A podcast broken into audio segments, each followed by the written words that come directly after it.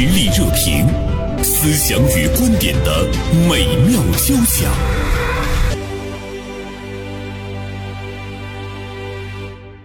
目前的这个考研一直呢是大家所关注的热点，呃，现在呢我们注意到有一位女大学生哈、她在社交平台分享了自己八年考研失败的经历，引发了网友的热议啊。一度呢是冲上了热搜，呃，在他的分享中呢，他说他八次考研都没有考上，那么他还会继续呢去考研。当然，分享之后呢，大家也都是发表了各自不同的一种看法啊。那么这份执着是否是值得？好，介绍一下我们今天的节目嘉宾。大连晚报名笔视线今天的执笔人李元辰，东北财经大学公共管理学院的副院长胡世前，二位早上好。嗯，你好主持人哎嗯，袁晨的观点，你觉得是否值得？需要综合的考量一下他这八年的整个的经历，呃，如何度过来的。如果说八年之中没有做任何的事情，始终专注于考研这一件事，那可能这种付出的综合性成本是有点过大了。但是如果他是在呃日常的工作之余，利用业余时间来投入到这个考研的备考中，那我觉得还是很值得鼓励这样的一种坚守和执着的。就是他一直在学习，他有这个目标。那他真实的情况是什么样的？真实的情况，呃，实际上是只有在最初的两年，他是完全脱产来备考的，然后后来他就正常的工作了，利用业余时间来备考的。这位女大学生没透露后来的这六年具体是做一些什么。所以呢，引来了网友的嘲讽，大家会觉得啊，是不是逃避社会现实啊？胡院长，您的学生有研究生，还有博士生，又是在高校啊，您觉得他坚持这么多年考研是否值得？我个人呢，就是非常认可他这种态度和行为的。我想跟这个大家分享一句高尔基的话啊：把语言化为行动，比把行动化为语言困难得多。我觉得这个学生呢，前两年脱产考和后六年呢，就是一边工作一边考呢，它的难度是完全不同的。但是呢，这个女大学生呢，她的坚持的之外呢，有必要考虑她考虑一下她的技术方面的问题。据我了解啊，考研不易啊，上岸率呢也不高。但是，一般有的同学选择二战、三战了以后呢，他的上岸的概率就会骤增。为什么呢？他有第一次考研的经验，然后针对性调整备考方案以后呢，他就如果再报考同一个学校、同一个专业的时候呢，他应该是有相对优势的。但是如果是这八年期间他始终选择的是一个学校、一个专业，我认为他的这个备考存在一定的就是技术的缺陷。那当然，他在这个后六年啊工作之余，白天工作养活自己，晚上要备考的话呢，他做这件事的意义呢，要远远要大于本身。为什么呢？现在很多年轻人工作之余打游戏、做无效社交，那么与这几些这些事情相比呢，他备考，那么我觉得意义是更加重大的。那我想问二位一个问题哈，如果说他这八年他全身心的投入到自己的工作中，嗯是不是也会取得不小的一个成就？袁晨怎么看？因为他这个备考是从本科刚毕业一直到三十岁，这段呃时间是大多数人从初入职场到逐渐成长为这种职场中间的一个最黄金的时段，呃，也是说步入社会之后就是增长自己见识和阅历的一个呃比较关键那个期间。我觉得如果呃他能以考研的这种执着和坚守来投入到职场的工作中，对于他来说，应该也会有一个比较满意的这样的一个职场晋升的这样的一个道路。嗯，刚才胡院长呢是说到说，哎，如果他一直考一个学校、考一个专业的话，八年他应该考上了。是的呃，当然这里面我们会看到一个宏观的一个环境，因为现在的这个竞争跟八年之前可能还是不太一样。再一方面的话呢，您刚才说到了一个他的这个技巧问题，就是、呃，我不知道他的本科毕业于什么什么样的院校哈等等。当然在这里面不是歧视，我个人觉得他是不是，比如说这个基础呃学习的这个方法。等等这些方面，它的确是存在一些这个问题哈。不过胡院长，我也想问您，成为一名研究生，再到社会上呃去工作，我们要读两三年的时间。是的，呃，跟刚才我跟袁晨探讨的就是，我这几年我完全在这个职业生涯上，我去这个努力的精进。你觉得这个结果会有特别大的不同吗？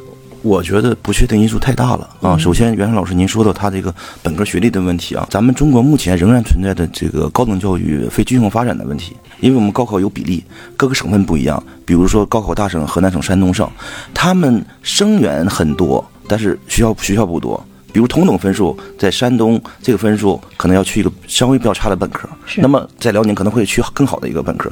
那么这两个之间平台不一样，在四年期间，这个孩子学习的呃基础知识或者是学习的这种惯性方法呢，就有一个本质上的区别。第二呢，这几年我们本科学历的这个含金量、说服力有些下降，所以的话，可以通过这个考研呢，不仅提高学历，也提高这个社会竞争力。他一边工作一边学习啊，首先。因为信息不对称，我我们不知道他做的是哪份工作，也许是一个兼职。兼职，我认为做兼职的时候，只能是解决自己的温饱问题，呃，谈不到一个大的发展问题。是的，是的啊。所以，我们拿着一些碎片化的信息来评价整个这个学生的状态呢，我觉得还是有些吃力的啊。就是我我们现在其实是不透明，他到底这几年是怎么过来的？但是这个里面可能他会涉及到两个问题，一个就是我们刚才讨论到的，就是今天的年轻人这么执着于考研。究生是不是一定要有这份执着？但是现在我们的这个用人单位呢，它好像是用人的门槛也提升了一些，我们看似不是那么重要的部门，因为它的保障性等等，它竟然还会要这个博士。当然，它是在编制内的哈。嗯，这个是不是也让今天的年轻人他没有办法？他他寄托于通过考研究生来改变他的命运。这种职场的竞争压力就是一直是与日俱增的。如果能赋予自己一个更高层次的学历，可能对于他本人来说，会自我觉得未来可能在职场的竞争力会更强一些，有更多的选择，更多适合他的一些岗位，所以他可能专注于这种长达八年时间的这样的一个考虑。嗯，感觉好像也是社会环境的一个一个倒逼哈。那胡院长，您您的学生有研究生，有博士生，对，就是在您看他们的这个就业的这个过程中，真的是感觉到研究生、博士生就业呀。包括这个年薪啊，它的确是跟今天的本科生会有着非常大的不同。对的，对的，这个呢，我们还要看什么呢？他这个专业背景，理工科的话，他读硕士、博士时候，他动手能力非常强；但文科之类的话，就是搞一些基础研究。所以，有的学生，呃，适不适合搞科研呢？这也需要一个客观的评判。但是，刚才您说到，社会可能出现一种学历浪费的现象，水转长高，应聘的岗位标准就是硕士研究生，学生不得已。倒逼自己要学这个东西。第二呢，还有一些学生呢，呃，家庭环境不一样，他可能为了延迟就业的这个时机，所以主动选择有机会的情况下呢，去考研。还有另外一种情况是什么呢？就结构性失业。什么叫结构性失业呢？有很多像本科学生供给了一些岗位，但是呢，可能是工作环境啊，呃，待遇水平呢，没有达到学生本身的预期。因为学生呢，他对社会的竞争压力啊和生存压力呢，还是预预判不足的，对自己啊期待值还是比较高的。比如说，我本科我想挣七千块钱，但市场呢，按照你的能力评价只能给你五千块钱，他会有一种判断，是不是我的学历不够高，他没有给我到我期待的薪酬。所以呢，这种情况的话，读读研究生，但读完研究生以后呢，又发现读完以后找工作呢，又不是那么的匹配。我想建议的是什么呢？就人生呢，不只有读书这一条路，考研也不是唯一的选择。所以。你可以换个方向，或许能找到新的突破口，让生活更有意义。就是调整调整一下。因为就像刚才胡院长说的，可能对于一小部分的这种应届毕业生来说，考研可能是会是他们一个惧怕融入职场的另一条路的选择，逃避啊什么的，对，无法迅速的接受从校园中到这个社会中的这样的环境转换，所以他需要通过这样的考研来进行一段过渡。其实，在这个女生的这个事例中吧，为什么？后来网上会出现比较多的嘲讽，就是大家可能有有比较细心的网友，嗯，看了他这个每年的这个成绩，说他的英语成绩一直都是三十多分，哦，就这八年来，呃，没有太多的一个精进。所以我们就刚才说他的基础是什么样的？对，一般的来讲，他应该这种情况出现的概率应该会少吧？比如说八年一直考考研考不上。而且我从他那个在网上晒的图片，我看到他报考的。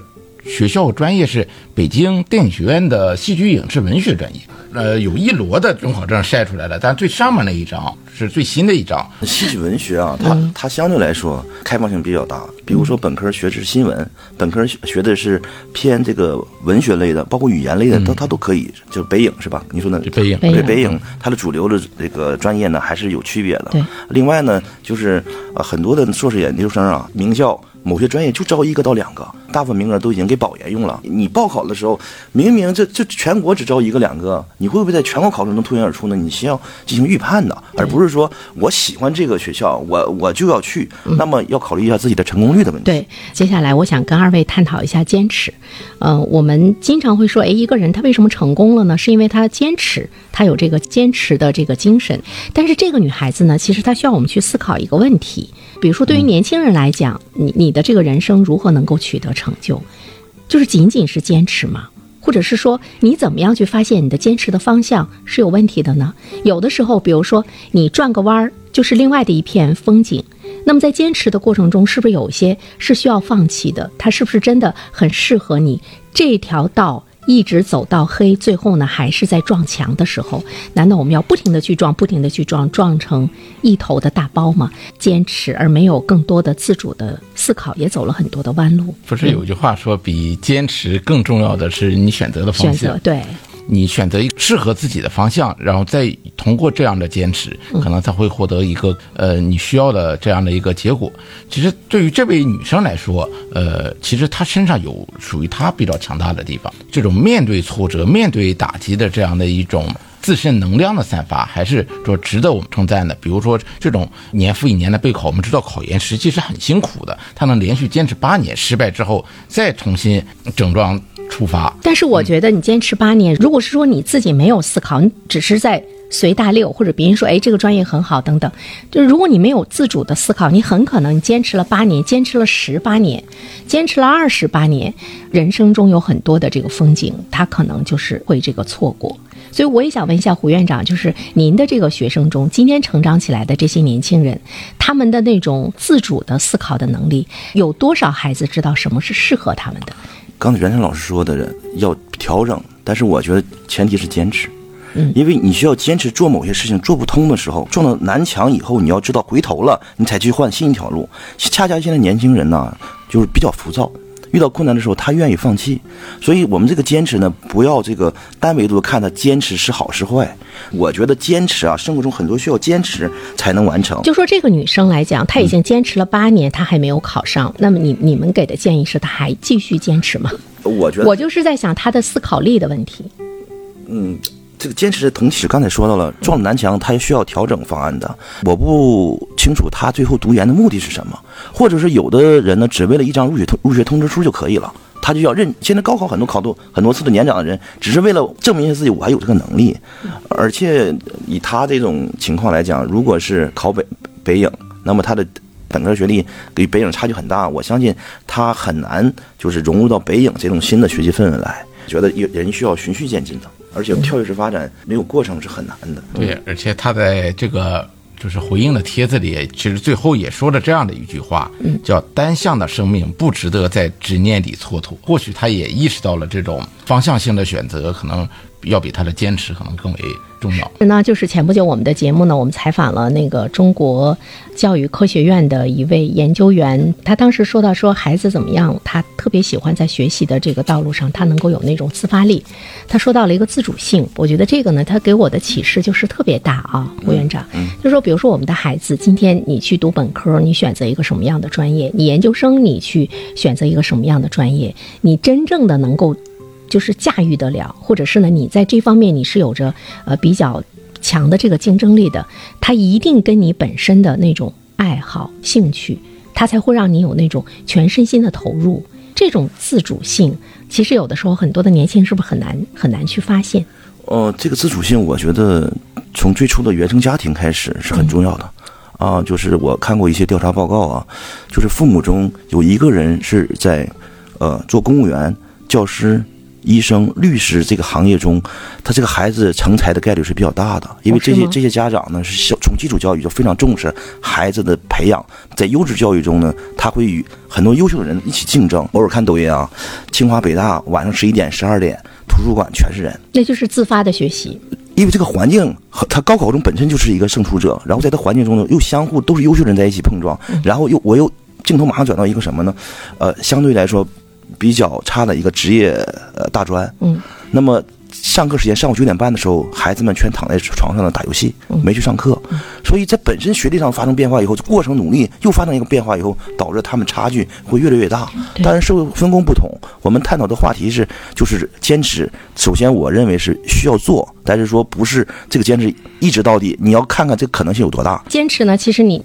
在坚持的这个过程中，你是要看到有没有收获，有没有成绩，学习成长。对，但是这种学习成长的这个前提呢，是你，你真的是投入进去了，而不是为了考研而考研，不是为了从众，不是为了说这个专业并不是你喜欢的，但你还在那个那那条道路上去执着，就这个是不是很重要？对，因为中国的这个教教育历程来说吧，对于大多数的年轻人来说，他还没来得及。呃，历练出自己能选择自己的爱好，选择自己未来从业的方向的时候，呃，已经推动着他，呃，不得不做出这样的专业性选择。比如说你在高中毕业的时候报志愿，你就要选择你所学的专业。但这个时候，实际上对于这种高中毕业生来说，很难就是有充分的的理解对未来适合自己的方向，这样有一个充足的判断。包括从这个本科毕业之后初入职场。其实我相信大多数的年轻人他是不太了解未来究竟什么工作适合自己，所以我们就会看到今天很多的年轻人，他即便是大学毕业之后也是很痛苦的，包括他所从事的职业也许并不是他所喜欢的，包括他一定要去考一个研究生，也是为了应和环境的一种要求，真的能不能？沉浸在其中有快乐，并且是他觉得在这个领域中他有非常充足的那样的一个竞争力，他觉得在这方面我没有问题，我就是很行。这个真的是跟他的那种兴趣的结合有非常紧密的关系。如果有时间的话，我还想跟胡院长去探讨，就您的学生中真正的喜欢他的专业的这些孩子究竟有多少？你不说个数字吗？有多少？我一般只关注我自己亲身带的学生，一般呃，你就说有多少？嗯。每一年不超过两个研究生。对，好的，那我们今天的节目就到这里，有机会我们再聊。好的，再见。